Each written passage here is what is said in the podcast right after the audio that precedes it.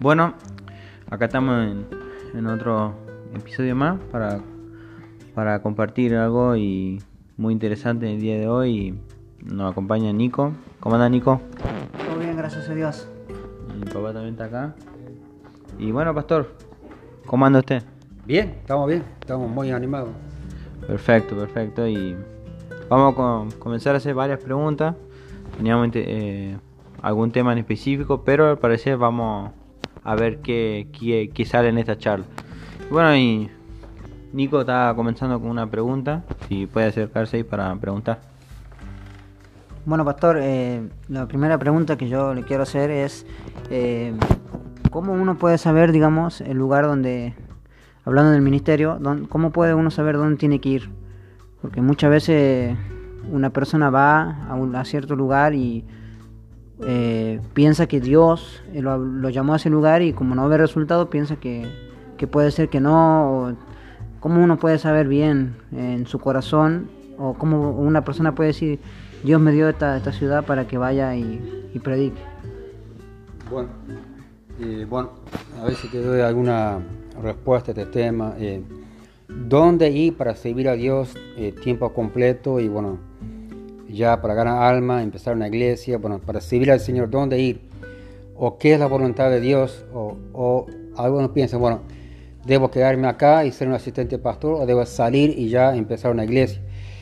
¿Qué es la voluntad de Dios? Y bueno, en sí espero que todos tengamos un deseo de hacer algo grande por Dios y de, y de salir, realmente de salir, a ir a un pueblo, a una ciudad, a una, eh, aunque sea una villa, o una zona, y empezar una iglesia y hacer algo grande por Dios.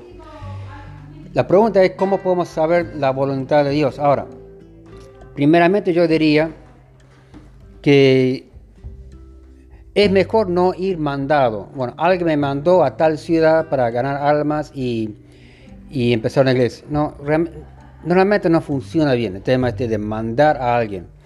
Eh, de mi experiencia no, no resulta así. Si yo mando a alguien a tal ciudad, realmente esa persona depende de qué? De mí. Depende de mi fe. Bueno, realmente no funciona realmente correctamente. Eh, ¿Quién manda a la persona a, tiempo completo a empezar una iglesia? Realmente Dios. Dios es la persona que manda. Dios es que la persona que guía y muestra a la persona dónde tiene que ir.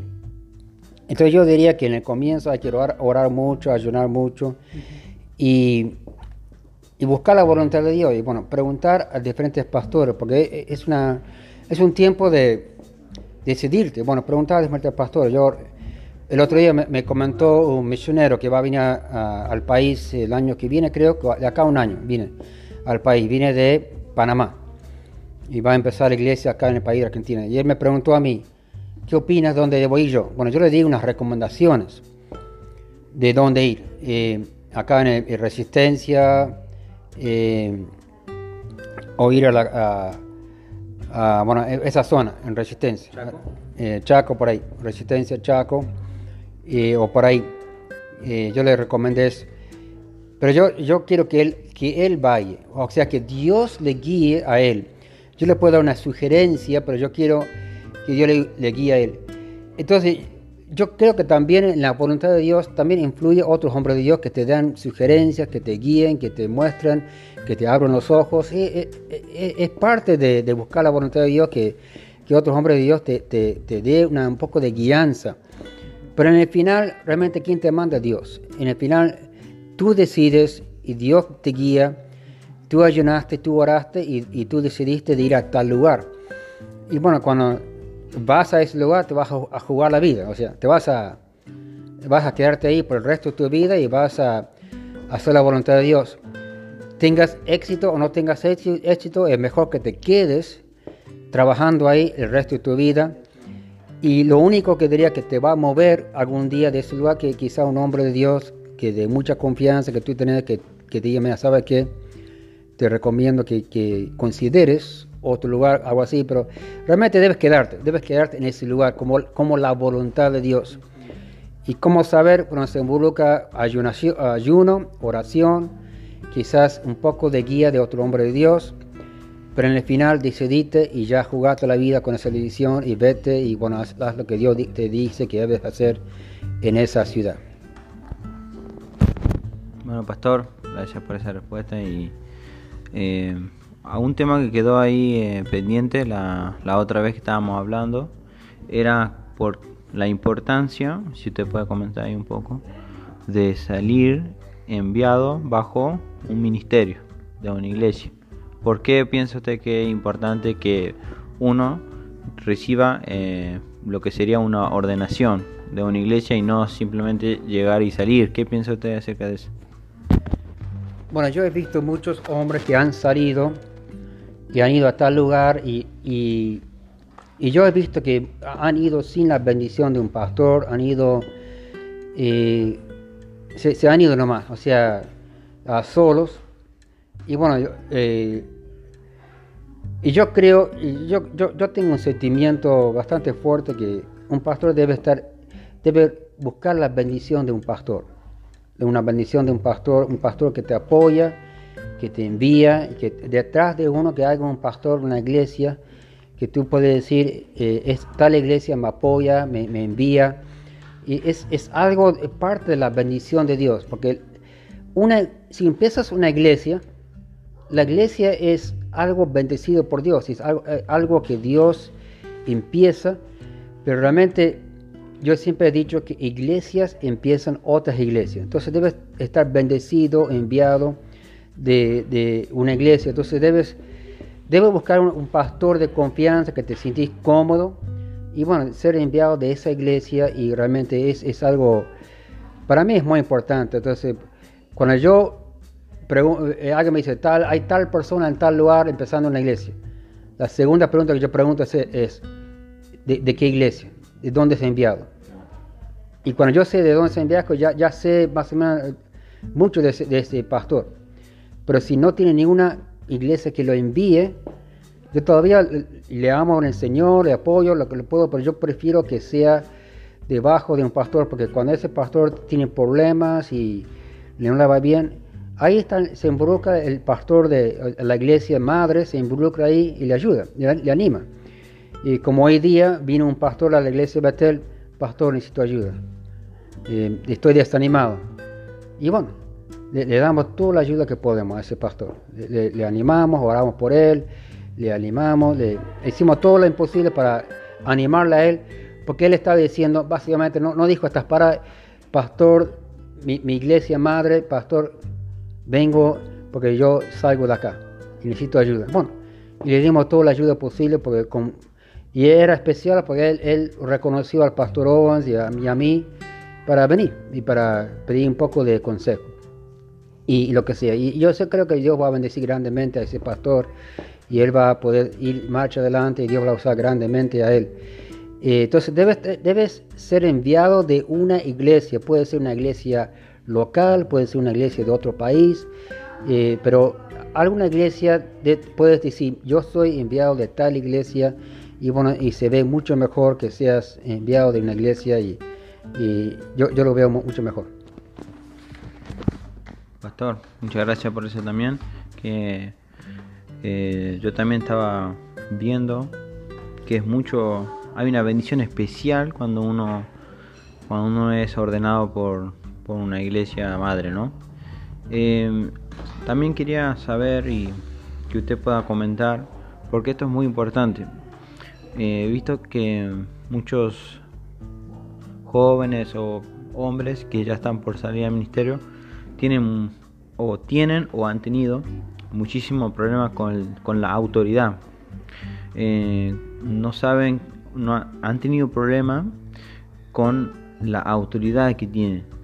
¿Qué, ¿Cuán importante es aprender, pastor, y usted pueda comentar, a estar debajo de alguien y, y servir para que Dios pueda bendecirte y no siempre estar pasando por alto o quién, quién, quién es este para mandarme a mí. ¿Me entienden, pastor? ¿Qué opina usted de eso? Sí, el tema de la autoridad, la sumisión y la humildad del, hombre de Dios es, es importante porque si alguien va y no y va en haciéndolo en, desacuerdo con el pastor. Y bueno, si va en desacuerdo con el pastor, yo lo dejo en las manos de, entre él y yo y Dios. Yo no hablo a nadie del tema, porque yo lo respeto a ese hombre. Eh, y yo, no importa lo que pase en el futuro, yo lo voy a apoyar en todo. Entonces, porque no depende de... Yo me puedo equivocar, o sea, en muchas áreas. Y, bueno, eh, pero la sumisión a un pastor, eh, yo creo que es importante. O sea,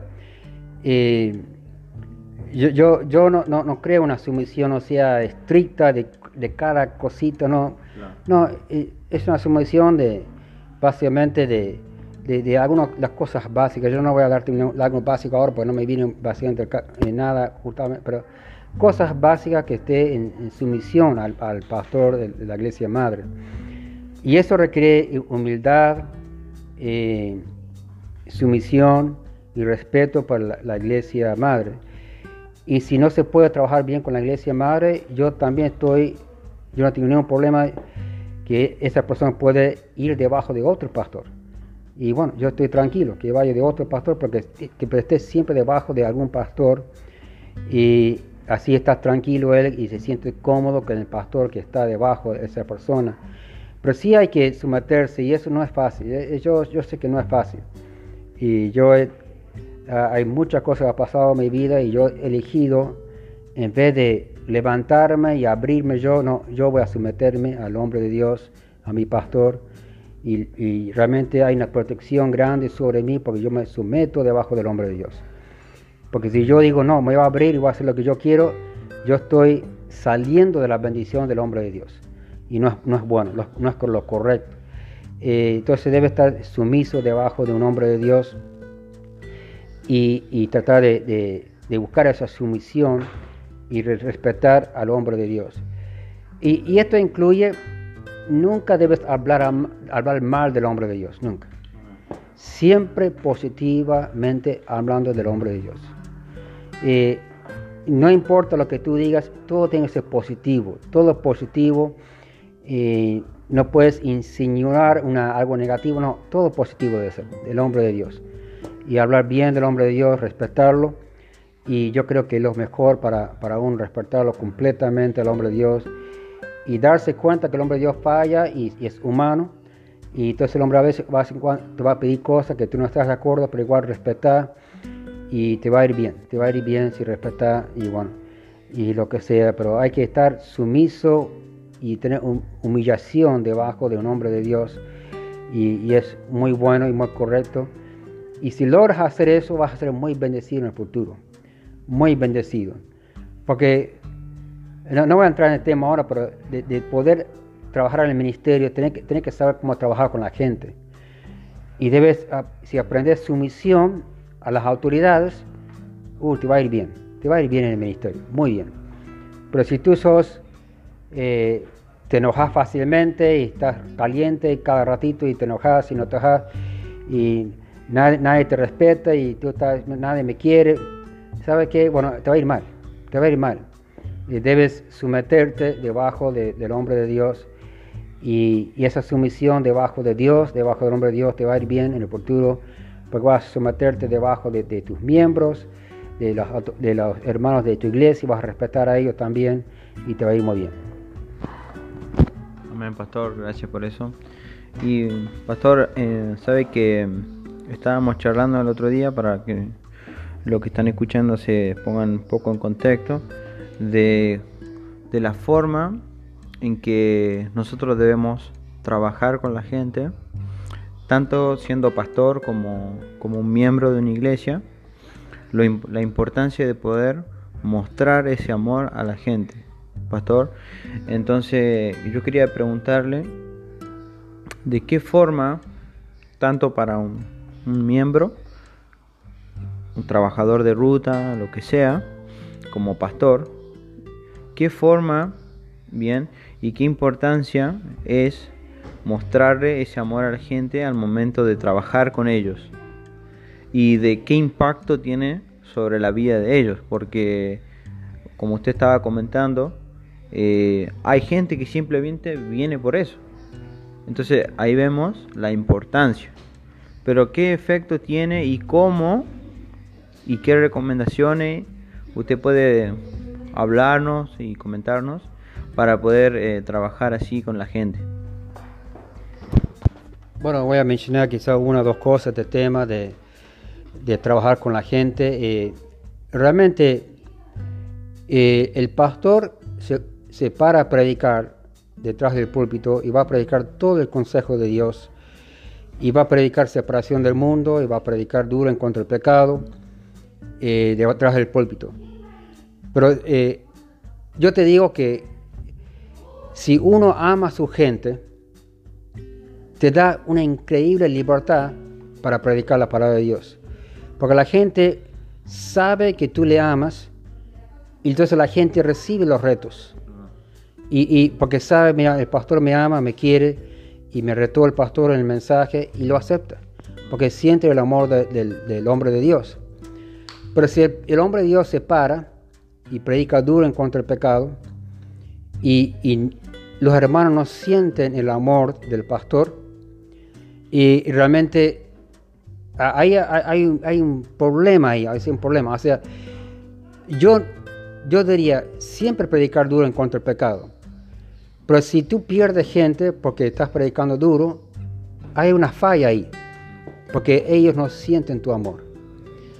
Y entonces si estás perdiendo gente de tu iglesia porque predicas duro, yo la primera cosa diría, pero quizás no están sintiendo tu amor, porque ellos sienten tu amor, van a aceptar ese mensaje duro. Y, y voy a mencionar una cosa más del tema de amor a la gente. No importa quién tú sos, debes mirar a todos por igual. Si yo miro, yo digo, yo soy el pastor, ustedes están allá abajo. No, incorrecto. Incorrecto. Yo soy el pastor, pero también soy humano como tú. Y yo tengo los mismos problemas que tú. Y yo estoy al mismo nivel que tú. Yo también estoy batallando en mi vida cristiana de, amar a Dios como tú estás batallando en vida cristiana. Yo tengo adicciones en mi vida, así que igual que tú tienes adicciones en tu vida y problemas en tu vida. Los dos estamos en el mismo nivel en nuestra vida cristiana, tratando lo mejor posible de, vivir la vida cristiana correcta. Entonces, si, si los hermanos sienten que el pastor es de un nivel y los hermanos están de otro nivel, ahí crea un conflicto en la iglesia. Debemos amar a todos por igual y debemos eh, que ellos sienten tu amor y mirar a ellos directamente en la cara y no mirar arriba o abajo, al costado a nadie, eh, no mirar directamente la cara de, uno y mirarlo por igual a todos. Y, también este tema de, amar a la gente, sí, no, es fácil, pero hay que trabajar el tema, hay que trabajar el tema y hay que escuchar a los hermanos en sus problemas, escucharlos, pasar tiempo con ellos, jugar con ellos, hacer cosas con ellos, eh, eh, darle la bienvenida, saludarles hay muchas cosas que, se hace para demostrar el amor de Dios hacia ellos y hay que trabajar el tema todos los días. Cada reunión hay que trabajar el tema y es, como nuevo cada día y seguir el tema de amar a ellos eh, con todo tu corazón. Pero hermano, eh, les animo que, que amen su gente porque amar a tu gente te da libertad para predicar todo el consejo de Dios. Bien, pastor, eh, gracias por eso. Y bueno, vamos a, seguir acá. Estamos muy contentos de que esté acá el pastor. Vamos a hacer una pregunta muy interesante. Eh, bastante ya acerca de él. Que usted pueda nombrar cinco hombres que han impactado su vida. Quizás tiene, no son tan tantos, pero que usted pueda nombrar y qué cosa usted ha sido impactado acerca de ellos. Eh, puede ser de ahora, de usted sabe, ¿no? Y, después de esto vamos a estar charlando acerca de cuántos ministerios eh, al comenzar la iglesia serían muy importantes para hacer crecer la iglesia eh, en todo sentido, número, en, crecimiento. Pero eso lo vamos a estar hablando después, que usted pueda comentar ahora. Eh, primero, cinco quizá hombres o menos que usted haya tenido un impacto en su vida? Bueno, quiero mencionar primeramente mi padre. Eh, eh, ha, tenido un impacto sobre mi vida. Yo le amo mucho a mi padre y mi padre era pionero. eh, se fue a Buenos Aires y empezó tres iglesias y yo estaba con él. Y yo le, le respeto altamente y yo aprendí mucho de él y mucho de tener fe en el Señor y realmente ir más adelante. Tienen mucha fe que Dios va a bendecir. Y realmente yo respeto mucho a mi padre, lo que ha, ha hecho en mi vida. Y yo estoy contento que estoy, eh, el pastor Russell George, yo estoy contento que estoy siguiendo las pisadas de él y estoy en el mismo país que estaba él, sirviendo al Señor. Y otra persona que quiero mencionar es Wilbur Sanford. Wilbur Sanford. Él falleció cuando yo era joven. Cuando era joven, falleció él. Creo que él vino al país en los años 40, 50, 60. Y él falleció en los años 70, no me acuerdo qué año, pero creo que 76, 77, por ahí. Eh, misionero. El pastor Wilbur Sanford era misionero de Estados Unidos. Y realmente él empezó iglesias en el, en el norte del país. No, no sé todos los detalles, yo quisiera eh, conocer un poco más los detalles de algunas iglesias que él empezó. Pero acá estuvo trabajando en el norte del país, especialmente creo que en Salta.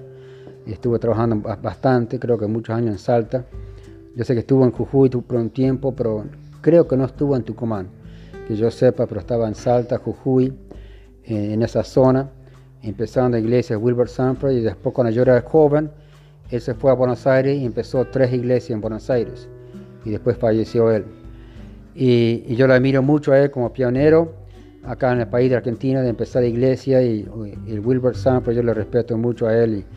Y, y yo tuve unas cuantas campañas con él cuando era joven y realmente yo admiro mucho a él, lo que él ha hecho por el Señor, el, el doctor Wilbur Sanford.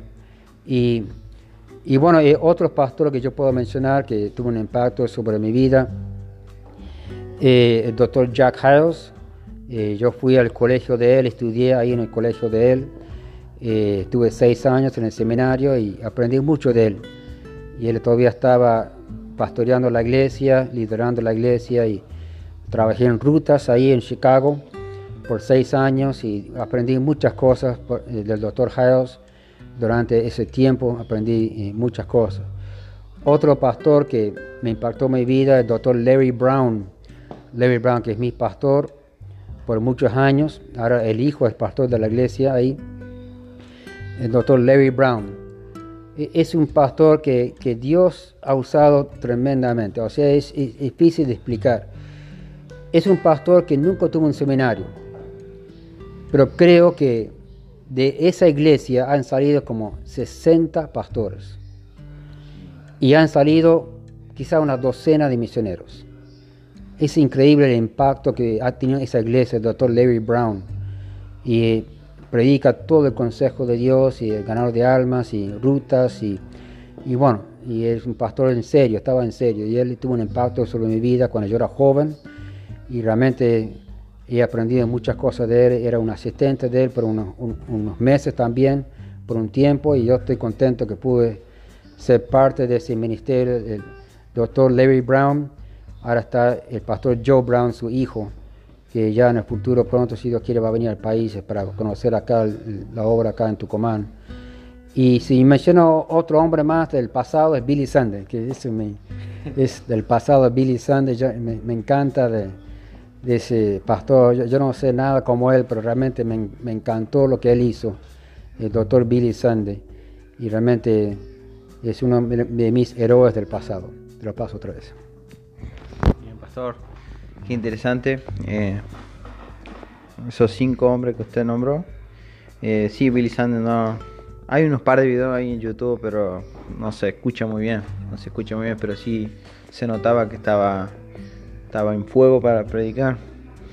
Bueno, pasando a un tema en cuanto al ministerio, pastor. Eh,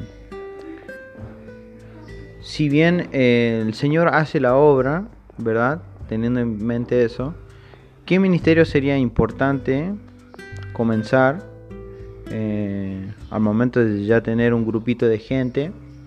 ¿O qué recomendaciones? ¿O qué le parece a usted? ¿Qué opina? eh, que sería bueno comenzar, qué ministerios, ¿sí? En la iglesia, si usted puede comentar un poco de eso. y, y luego vamos a tener una pregunta muy especial para ya ir terminando. Bueno, una iglesia nueva, eh, el- los ministerios que hay que empezar una iglesia nueva, pero yo, te, yo voy a, yo sé que hay que ganar almas y hay que empezar eh, muchos ministerios de ganar almas en una nueva iglesia. Y, yo sé que eso es muy importante, es esencial que tenga muchos ministerios de ganar almas en la, en la iglesia, pero yo voy a mencionar eh, una cosa que como yo trabajo con mucho del, tema de las finanzas de la iglesia, yo quiero mencionar eh, algo. una nueva iglesia debe, debe empezar ya de, del primer, la primera reunión de tomar ofrendas. Tomar ofrendas. Y hay que decir a los hermanos, yo sé que va- no va a ser fácil en el comienzo, pero decir hermanos, vamos a partir la ofrenda por la mitad. Por la mitad. Una mitad va a ir para el pastor, o sea, el pastor fundador que está em- empezando esa iglesia, una mitad, y la otra mitad va a ir para los gastos de la iglesia. Y ya desde el comienzo empe- empezando apoyando al hombre de Dios, al pastor, porque el pastor eh, merece su salario, merece su entrada de dinero. Y la Biblia dice hasta doble honor. Entonces hay que calcular cu- cuánto es el salario de la gente ahí de tu ciudad, eh, cuánto es el salario normal de la gente de su ciudad y el pastor debe, debe recibir hasta el doble de ese salario eh, común y corriente y ahí se corta, o sea, ahí, ahí debe se cortar, no debe recibir más que el, ese doble honor. Entonces es importante que desde el comienzo empezando a tomar ofrenda, que los hermanos se acostumbren a dar una ofrenda. Y también yo sé que no es fácil para ese nuevo, nuevo pastor que fundo- funda la iglesia hablar el tema del dinero. Yo sé que no es fácil, pero debes quizás morder tu lengua o tragar tu lengua y, y hablar el tema. hablar el tema porque es un tema que tú tienes que abrir la boca y decir, hermanos, hace falta dinero, vamos a pasar mi sombrero eh, y, y cada uno ponga algo, así podemos, eh, yo tengo comida para mi mesa, puedo comprar pan para la semana y también la iglesia podemos comprar sillas para la iglesia, pagar la luz para la iglesia, lo que sea. Y debe desde el comienzo empezar hablando del tema de dinero, dinero, o sea, no es quizás una, una palabra un poco sucia para algunos, pero ah, debes abrir tu boca, hablar el tema del dinero. Y también ya pronto el pastor dice, ¿sabe qué? Vamos a tomar una ofrenda extra que va a ser para misiones. Y yo lo llamo promesa de fe, promesa de fe. Eh, una promesa de fe al Señor y diciendo a los hermanos, hermanos, yo quiero que ustedes den el diezmo. El diezmo, es para el diezmo para la iglesia en general, para los gastos generales de la iglesia, para el sustento del pastor y para los gastos de la iglesia. Pero vamos a tomar una ofrenda extra que aparte, que no tiene nada que ver con el diezmo, que es una promesa de fe. Una promesa de fe.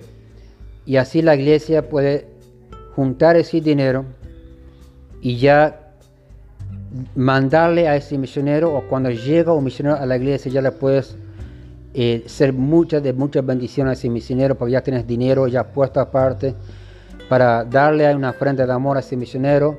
Con- la promesa de fe en Betel. eh, y bueno, y ser de bendición a ese misionero. Ahora, eh, en Betel hemos empezado la promesa de fe, o no sé cuántos años atrás, creo que ya quizás ocho años atrás, más o menos nueve puede ser, hemos empezado la promesa de fe y, y de a poquito hemos empezado, em- empezamos eh, apoyando unos pocos misioneros en el comienzo. Pero ahora ya estamos llegando a 23 ahora misioneros que estamos apo- apoyando en, en la iglesia BT y la y, hermanos, el tema de promesa de fe hay que animar a los hermanos. Hay que animarlos una vez por semana, hermanos, vamos a ser fiel. Hermanos, vamos a dar esa promesa de fe. Hermanos, vamos a dar una ofrenda extra que es para, eh, para los misioneros, para empezar iglesias nuevas. Y hay que promocionarlo, promocionarlo, promocionarlo, abrir tu boca. Y cuando llega el misionero, mira, el misionero va a dar un reporte de lo que está haciendo, estamos apoyándole. Eh, y hay- que promocionar el tema. Y hermanos, decir a todos los hermanos que cada uno dé una promesa de fe, aunque sea un billete, una moneda, que todos den algo a esa promesa de fe. Y después el pastor debe liderar a la iglesia en aumentar su fe y dar un poco más. Si estás dando 10 eh, pesos, vamos a ver si puedes dar 15 pesos por semana. Y si estás dando 50, vamos a ver si puedes dar 80 pesos por semana. Aumentar tu fe. Y si estás dando 100, eh, vamos a ver si puedes aumentar a 150 tu fe. Y constantemente aumentar tu fe. Pero hermanos, yo lo veo que es mejor aumentar tu fe de a poquito, de a poquito. Porque si uno aumenta su fe de a poquito, va, va a ver que Dios te va a bendecir y vas a poder dar esa promesa de fe, vas a poder dar ese diezmo, porque el diezmo va primero y después la promesa de fe va segundo. Y vas a ver que el diezmo ha eh, sido dado, la promesa de fe ha sido dado y también tú sos bendecido en tus finanzas personales y vas a ver que tú puedes aumentar tu fe un poquito más y dar un poco más. Y yo y cada año yo aumento mi promesa de fe. Y yo y yo, yo una vez, muchas veces me pregunto, ¿y cómo voy a poder dar esa promesa de fe y poder poner eh, comida en mi mesa? Pero después miro atrás del año anterior ya, ya pasé 12 meses y no faltó el pan a mi mesa, no faltó la comida. Y, cada año yo aumento mi fe y Dios siempre bendice. Y hay que animar a los hermanos a este tema de promesas de fe, hay que animarles y, que estén dando. Pero hermanos, desde el comienzo de la iglesia, ofrenda promesas de fe. Y pero pastores, te digo, el pastor, o sea, animate, animate, o sea, eh, este tema de promesas de fe, debes eh, no es una cosa, vamos a hablar del tema de promesa de fe una vez y después, 12 eh, meses después, vamos a hablar de promesa de fe otra vez. No, todas las semanas. Una vez por semana debes animar, hermano, vamos a dar las promesas de fe, vamos a pasar los ofrenderos, vamos a repartir los sobres. Eh, hermanos, vamos a, dar nuestra promesa de fe y animarlos, hermanos, semanalmente que estén dando y, y regocijando en el Señor de cómo Dios bendice esa promesa de fe. Y realmente Dios está bendiciendo la iglesia, la iglesia Betel. Y yo, yo, yo, yo digo esto. Si tú das las promesas de fe, apoyas a misioneros, las finanzas de tu iglesia van a aumentar y vas a ser bendecido. Eh, eh, es una garantía de Dios, es una promesa de Dios. Porque el corazón de Dios es misiones, es empezar iglesia, es el corazón de Dios. Eh, es importante tu iglesia, el diezmo, sí, importante. Pero si tú estás mm, empezando otra iglesia también, promesa de fe, uh, Dios bendice eso grandemente. Entonces las finanzas de tu iglesia van a aumentar. Y debes presentarlo de tal forma que los hermanos van a querer dar a la promesa de fe. Y ellos van a decir, pero el pastor va a decir, no puedes dar, no puedes dar. ¿Sabes por qué no puedes dar? Porque no estás dando el diezmo. Entonces, ellos van a darse cuenta. El primero es el diezmo. Eso e, e, e, es, ley, o sea, es bíblico. Y, si yo doy el diezmo, yo tengo la libertad y el privilegio y la gran oportunidad de dar a promesa de fe. Y Dios te va a bendecir grandemente a la promesa de fe. Y hay que empezar con la promesa de, a poquito, porque yo conozco un hermano que, que digo, ah, yo voy a dar un montón de dinero por semana, promesa de fe. Duró dos tres semanas y después no pudo, no pudo más y desanimó y ahora que ahora cuánto da ese hermano cero. Se desanimó. No hay que empezar de, a poquito dando de a poquito y aumentando tu fe de a poquito. Y realmente Dios bendice esa, pequeña fe que aumentaste a poquito Dios bendice. Y realmente les animo hermanos especialmente pastores y líderes eh, empiece una promesa de fe en tu iglesia. Eh, tengo un grupo de hermanos que están contando la ofrenda que guardando el dinero un grupo de hermanos que está dando el dinero a los misioneros y de hacer una bendición grande. Hermanos, vamos a alcanzar este mundo para Cristo y cada iglesia debe tener su parte grande en esta obra. Muy, grande, muy esencial cada iglesia de dar eh, una ofrenda, promesa de fe y, ayudar tremendamente para ganar este mundo para Cristo. Bueno, que yo le bendiga, le, le doy a Pablo otra vez. Qué gran bendición, promesa de fe. Bueno, yo personalmente eh, he sido bendecido con la promesa de fe y de a poquito he ido cada año aumentando un poco más y puedo decir, digamos, eh, personalmente que ha sido de bendición, pastor, la promesa de fe. Eh, y estuve trabajando un tiempito ahí y, veía como habían veces que no íbamos a llegar y bueno, el Señor proveía y los hermanos eran fieles y se podía cubrir toda la promesa de fe.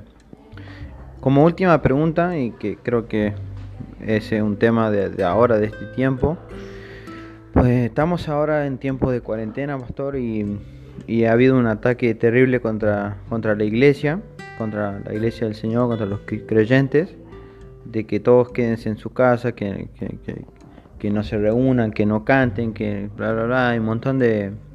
Pero estábamos hablando el otro día y, pareciera ser que se viene también un gran avivamiento.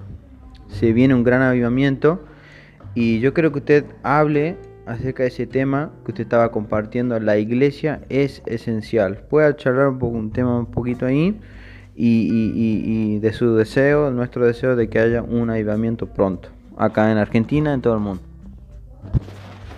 Bueno, iglesia, eh, hermanos, yo creo que la iglesia es muy esencial pero te digo, no, te enfoques en un edificio, no te enfoques en un templo.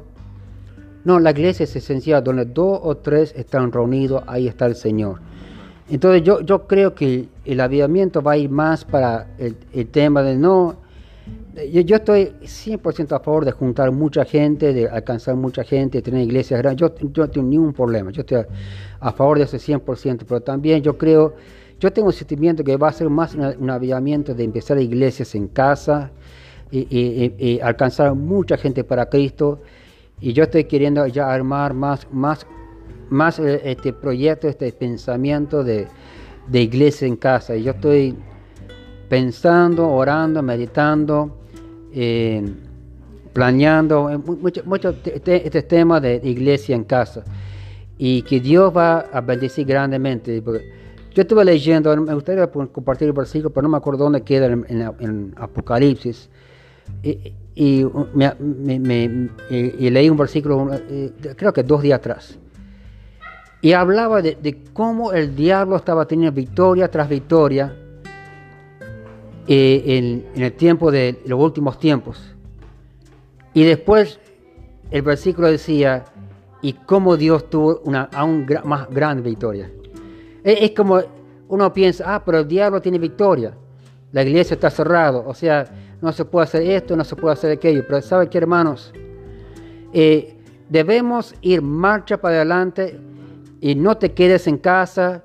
Eh, trate de hablar con alguien de Cristo, trate de, compartir un testimonio, trate de, compartir algo, trate de, traer a alguien a tu casa, un vecino, lo que sea eh, el tema de la segunda venida de Cristo es un tema que a todos les interesa. Eh, puedes partir hablando del tema ese, la segunda venida de Cristo, y tratar de ganarle para Cristo eh, a la persona. Yo creo que, que hay que, hermanos, si nos quedamos callados, no pasa nada. Pero si abrimos nuestra boca y hablamos de Cristo, va a haber un avivamiento grande. Ahí, está la clave. Eh, hay que hablar a otro de Cristo. O sea, yo soy el primero que fallo en esta área.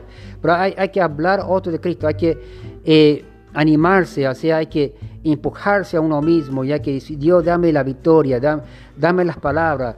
Y, bueno, y yo mañana voy a, mandar eh, una nota a, algunos pastores y animándoles que me ayuden con folletos. Y yo creo que por fe voy a puede conseguir un poco de dinero y, imprimir muchos folletos en, los próximos días. Y espero que pueda, quisiera aún, si es posible, sacar nuestro propio folleto y imprimir acá en Tucumán un folleto, si, si logro. Y empezar, eh, hoy mandé una nota a un, pastor muy reconocido acá en Argentina y le pedí a ese pastor, pastor, escribime un folleto de la segunda venida de Cristo. Así le pedí a, ese, a este pastor y todavía no me ha respondido, entonces no quiero decirle cosas que no, y para decirte quién era, pero estoy animando a él que escriba un folleto, la segunda venida en Cristo, y yo voy a estar a favor de eso y, tratar de imprimirlo y usarlo.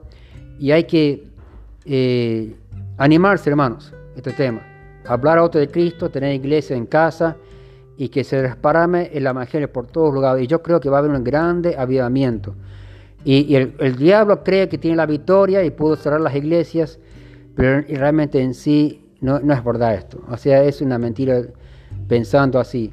y vamos a tener un gran avivamiento y Argentina todavía será para Cristo y vamos a ir más adelante y Dios va a bendecir grandemente. Aumenta tu fe y, el avivamiento empieza en tu corazón, en tu vida y cuando tú te avivas y empiezas a hablar a otro de Cristo, ahí está, ahí, está la clave de un gran avivamiento.